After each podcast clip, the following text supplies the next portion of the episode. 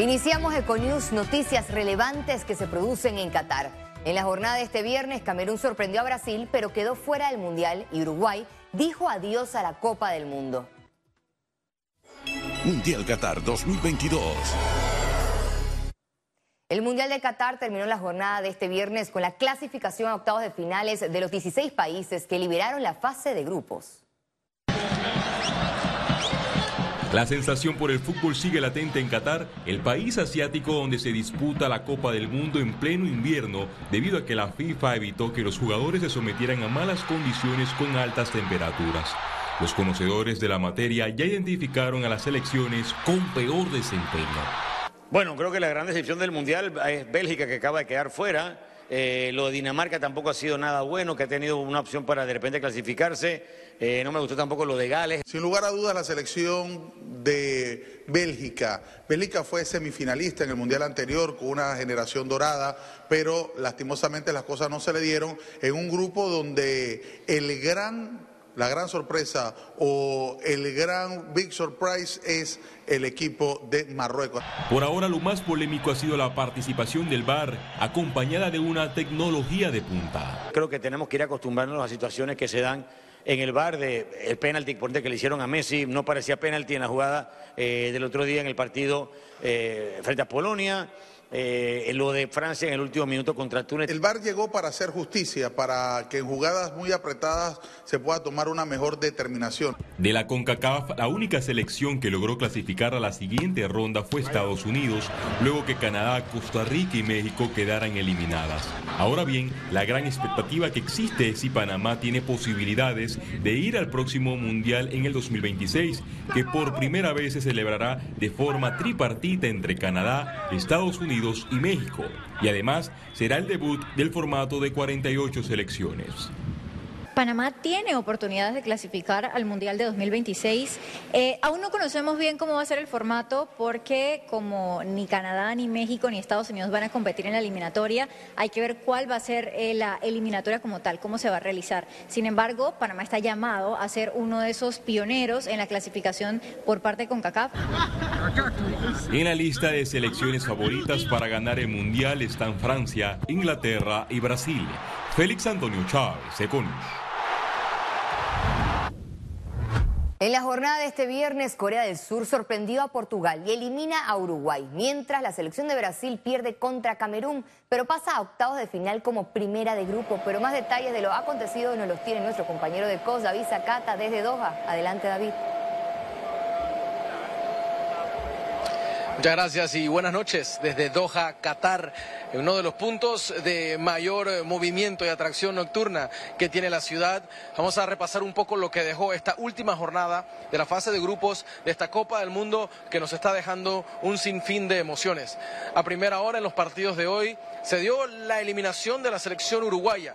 Ellos hicieron su trabajo, le ganan a Ghana en el partido que tenían que sacar el resultado. Sin embargo, un gol tardío del equipo coreano ante Portugal les termina dando la clasificación a los dos equipos que jugaban ese partido. Tanto Portugal y Corea estarán en la ronda de octavos de final. Uruguay hizo el trabajo en el último partido, pero pagó las consecuencias de lo que ocurrió en los dos primeros encuentros de esta Copa del Mundo. Para cerrar la jornada tuvimos la clasificación de Brasil, que ya te lo tenía garantizado, pero también de la selección suiza, que hizo un trabajo impecable contra los serbios. Para repasar todo lo que ocurrió el día de hoy, escuchamos a Álvaro Martínez Dura Hueso con el resumen del día.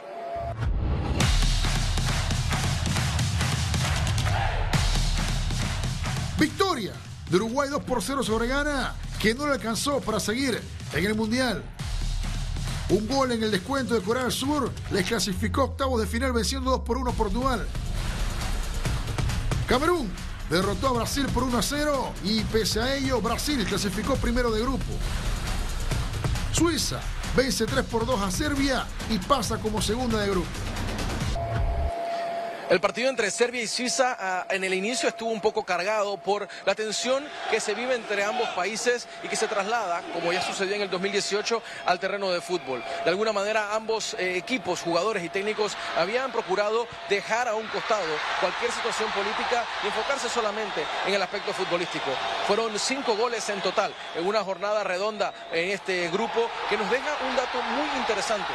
Es la primera vez desde que el Mundial se juega con 32 selecciones que ningún equipo gana sus tres partidos. Es decir, que se va con registro perfecto en la fase de grupos. Nos ha dejado muchísimas emociones Qatar 2022 y esto es solamente el inicio porque a partir de ahora, a partir de mañana, comenzamos a vivir todas las emociones de los octavos de final y el camino marcado hacia la gran final en Lusail el próximo 18 de diciembre. Con el informe desde la ciudad de Doha, la producción y cámara de Dani Espinosa, volvemos con más. Hasta Panamá. Muchas gracias David por tu amplio reporte desde el Mundial de Qatar. El mundo del deporte no solo está centrado en lo que sucede en Qatar, sino que también tiene un ojo puesto en la salud del exjugador Pelé, quien fue hospitalizado hace un par de días. Ha enviado un mensaje a la afición.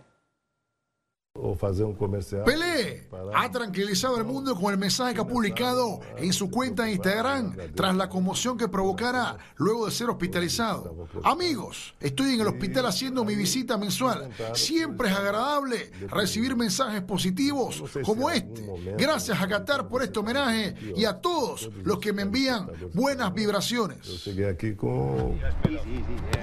La selección de Australia entrenó pensando en su próximo rival. Argentina. En la sesión se pudo apreciar el buen estado de ánimo y la felicidad que rodea ahora mismo a los australianos después de conseguir una histórica clasificación. España efectuó su sesión de entrenamiento de recuperación con la mente puesta en Marruecos, su próximo rival en octavos. La escuadra de Luis Enrique cayó ante Japón, pero terminó clasificando como segundo en la fase de grupos. La selección de Inglaterra ultima detalles en una última sección de entrenamiento previo al choque contra la selección de Senegal. La selección inglesa acabó como líder de su grupo.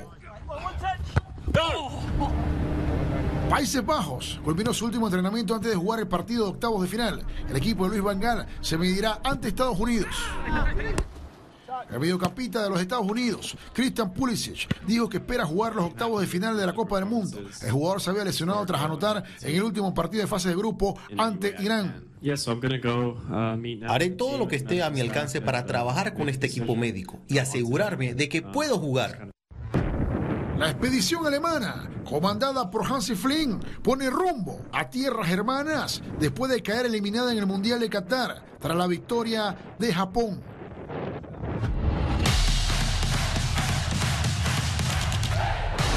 Arrancamos los octavos de final con encuentros de vencer o morir.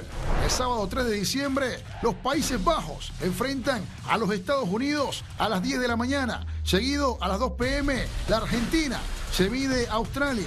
El fin de semana futbolero continúa con encuentros decisivos.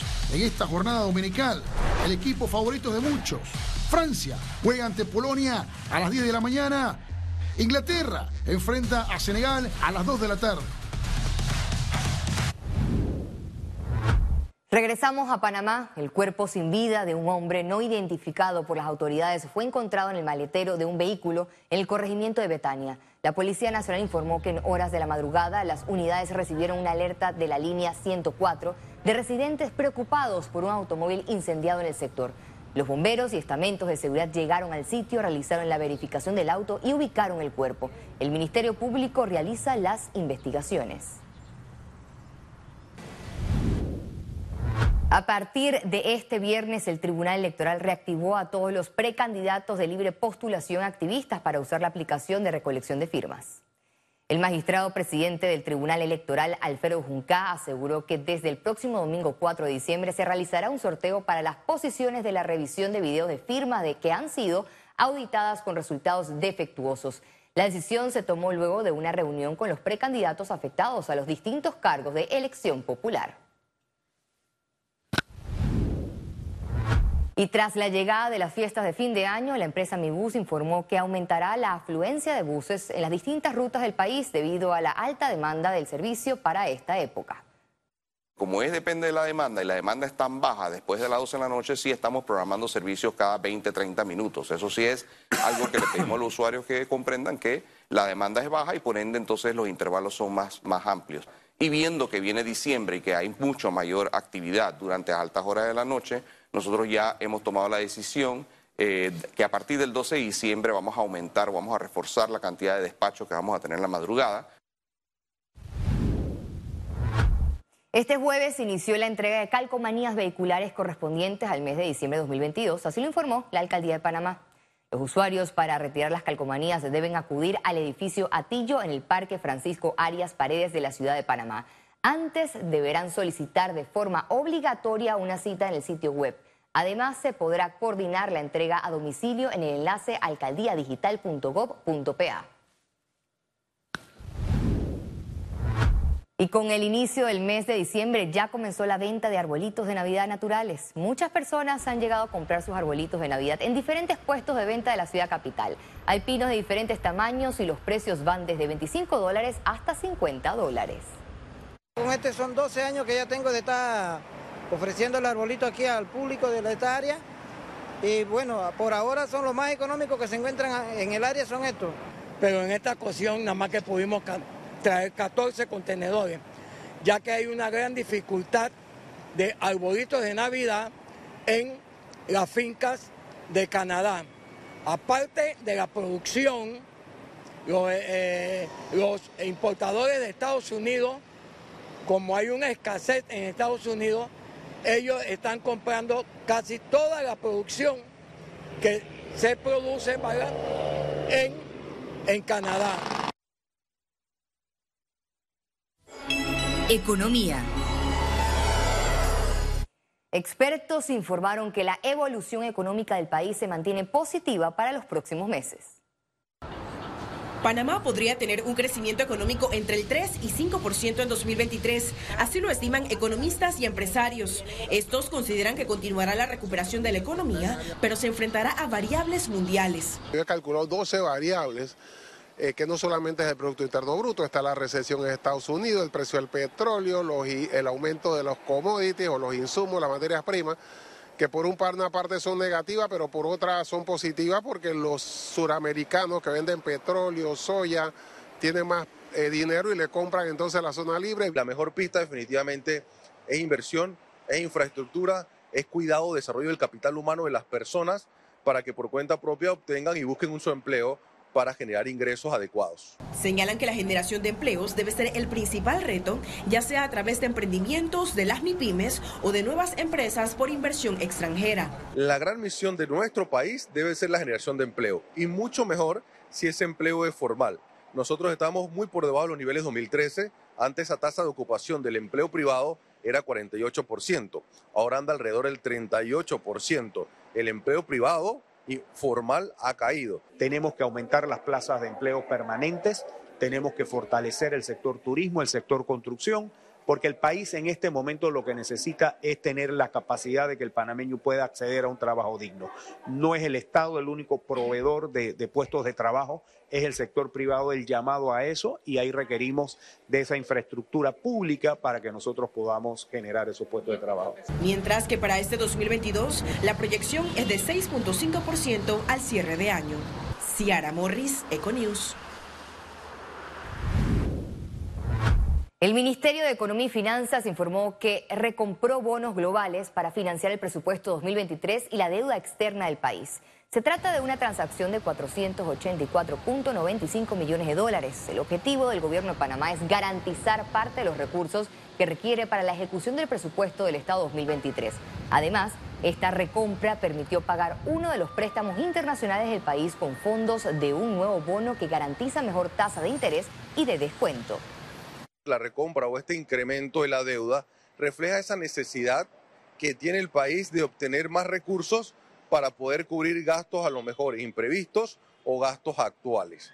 Entonces, esta necesidad o esta búsqueda de recursos conlleva un incremento de la deuda, pero tener disponible quizás recursos que no tenemos actualmente y que sabemos que los gastos diarios o los gastos periódicos o frecuentes del gobierno hay que cubrirlos. Avances de Panamá en la implementación de la factura electrónica lo posiciona como un referente del proceso, destacan expertos internacionales. Alrededor de 13.000 empresas entre personas naturales eh, y jurídicas ya han adoptado el sistema de facturación electrónica. Eh, si comparamos con el comportamiento en, la región, se puede decir que es un proceso que va en buen ritmo, considerando que hay países eh, que tienen más de una década de estar adoptando facturación electrónica y todavía no han llegado a un punto de masificación total. Países como Chile, Argentina, eh, Brasil, que son de los que tienen mayor trayectoria.